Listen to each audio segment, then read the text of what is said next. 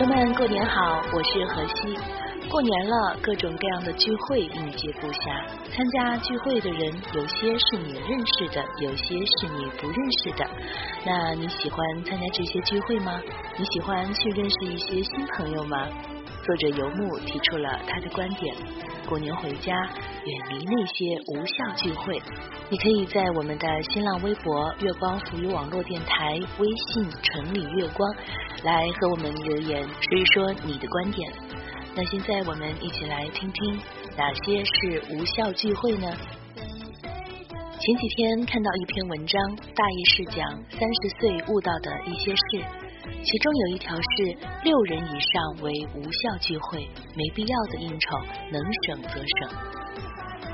六人以上为无效聚会这句话一下子就让我找到了认同感。我一直不太喜欢参加各种聚会，尤其只是没事儿聚一聚、有时间聚一聚的那种聚会。朋友的朋友，朋友的朋友，新认识的朋友。组织者很难拒绝参加者带人来，所以你也很难知道都会有什么人参加。最后难保会见到些不认识的，甚至不喜欢的人。当然有人说了，去参加各种聚会就是为了多认识些人。以前时不时参加一些聚会，人是认识了不少，但也不过是点头之交。即使一起吃过好几次饭，唱过好几次歌。一旦脱离吃饭唱歌的环境，该不熟悉还是不熟悉。平时有事情需要帮忙，还是找关系好的朋友。哪里会好意思厚着脸皮麻烦这些饭友？最终那些人也就成了通讯录里的一个个被遗忘的名字，甚至其他场合见面，也只觉得眼熟，却怎么也想不起对方叫什么来。也只有等下次饭局再见了，才能笑笑说。有缘有缘，以前聚会见过，所以聚会认识的人大多也不过只是认识罢了。想借聚会增加自己的人脉，基本是不切实际的。有天，一个朋友在群里泼冷水说：“安静，做自己。人脉不是你认识了多少人，而是多少人想认识你。”话虽然功利了一些，但是不无道理。有人参加数次行业交流大会。回来直呼受骗，说自己只是被拉去凑数的。宣传里所谓的机会，都背地里给了那些行业里顶尖的公司。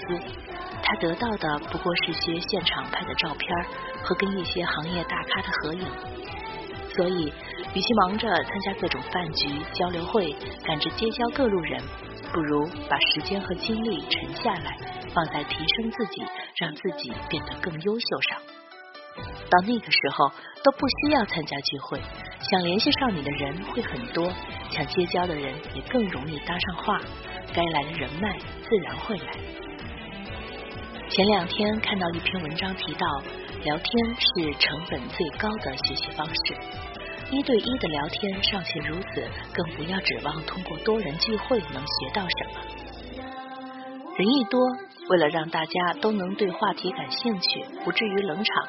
最后大多会变成八卦横飞，除了扒些体育新闻和明星，还会扒扒大家都认识的人，背后嚼人舌根子这事儿谁都知道不好。但是到了多人聚会，大家一起八卦起来，道德感会集体降低，嚼舌根这事儿也就成了无伤大雅的助兴节目。即便是有主题的交流会，人数只要一多，众生百态就出来了。有故意剑走偏锋想引人注意的，有为了避免冲突说些正确的废话的，有喜欢事事唱反调却没有自己观点的。更何况作为普通人，我们的圈子很难有机会接触到一些特别优秀的人。即使接触到了，或者发现其不过尔尔，或者发现人家确实是优秀，只是聊上两句就发现跟你压根儿不在一个频段上，再懒得理你。花个二三十块买本书就能跟崇拜的大家交流，何苦去跟那些和自己水平差不多的人浪费时间和感情？看不懂就多看两遍，也总好过努力想跟人交流，却发现气氛尴尬。还是重复那句话：等你足够优秀，有些想结交的人很容易就搭上话了，又何必急着此时高攀，还嫌对方爱搭不理？也有人说了，我就单纯为了吃，为了唱，图个开心，没想过人脉啊、进步啊那么功利的事情。但吃饭这事儿，人一多就很难兼顾到每个人的口味。从选择就餐地点到点菜，一顿饭下来，很难说吃的有多可心。有些人天生是聚会中的领袖，拿起菜单，我们点咖喱锅吧。咖喱这东西不会有人不爱吃。然后像我这种天生味蕾对咖喱接受不能的人，这顿饭也就只能哭着吃完了。唱歌更不必说了，假如是熟悉的朋友，对于那些你不爱听的、唱的难听的，怂恿你唱的，互相调侃几句，那是关系铁。一旦有了不太熟悉的人，我们的容忍度就一下子降低了。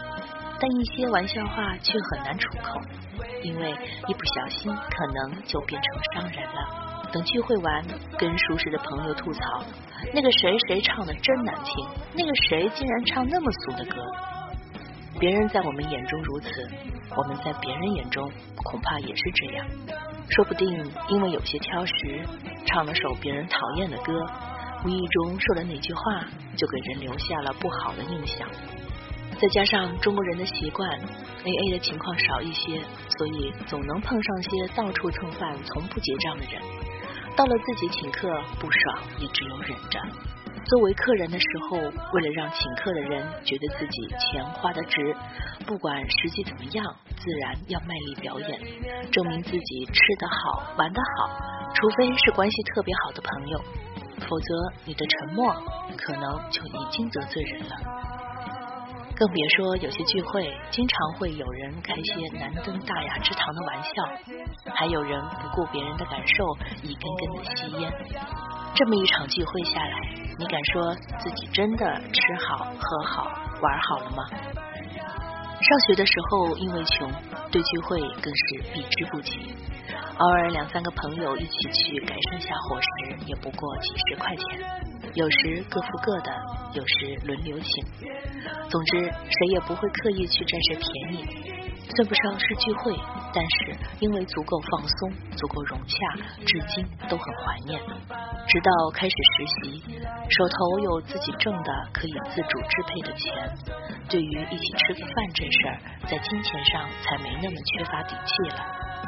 也开始渐渐体验到一大群人一起吃饭的无聊，还有思想同步的人一起吃饭的去处。但是真正能玩得开心的聚会也很少超过四人，一般都是两三人。即使有人带朋友来，也是因为他觉得一定能跟大家合得来的。除了跟关系很好的朋友吃饭、唱歌、聊天，跟口味相似的人一起探索新店。这种朋友间的平等交流，能够通过聚会聊天获得很大进步，这种事我只碰到过一个，就是大学时的外教，一个七十多岁的老太太，也不过仗着她是我们外教，也喜欢我们小辈儿，否则很难想象其他同样优秀的人会愿意跟我一起吃两三个小时的饭，哪怕我请他吃山珍海味，跟一大群人聚会一样。跟老太太聚个餐，或者去她家坐上半天，也会觉得很累。不过一种是表演的累，回家非得好好休息休息半天，才能把散掉的元神重新聚起来。不得不狠狠告诫自己，这种聚会以后少去。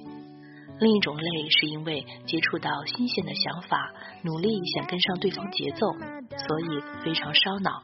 回去之后，头脑的兴奋还是一时停不下来。往往这次刚结束，就已经在盼着下次了。说到底，聚会这事儿不在乎花不花钱，吃了什么，最重要的还是跟谁聚啊。但其实也只有两三个人的时候，才能听老太太谈谈文学、哲学，聊些使我受益颇深的话题。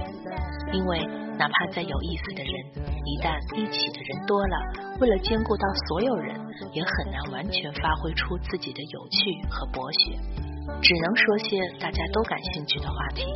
所以才会说六人以上为无效聚会吧。过年了，各种聚会很多，聚餐从来就不是单纯的吃饭。当你不知道去一个聚会的意义是什么，或者能得到什么，那么趁早推掉它吧。别一群人狂欢过后，深夜独自回到冷清的家，心没满足，胃也没满足，只有空虚。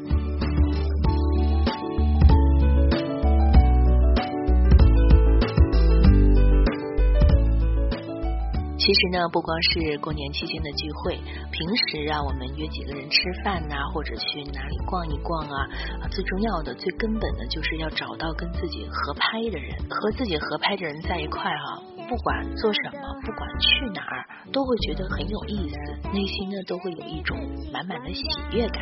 那么过年了，那些平时没有时间见面的好朋友们，现在就趁这个时候，大家一起聚聚吧。节目的最后呢，送给大家一首歌，新年好，祝大家新年身体健康，万事如意。大家可以在新浪微博关注月光抚育网络电台，微信搜索“城里月光”，写下你新年的愿望。那么也可以关注我的新浪微博河西 L E E，几何的河，夕阳的西，一起来一聊过年这个假期，你有些什么安排呢？我是河西。我们下期节目再见。我想说祝大家新年会有更多的快乐，你们听到了吗？我想说祝大家新年会有更多的快乐，你们听到了吗？我想说祝大家新年会有更多的快乐，你们。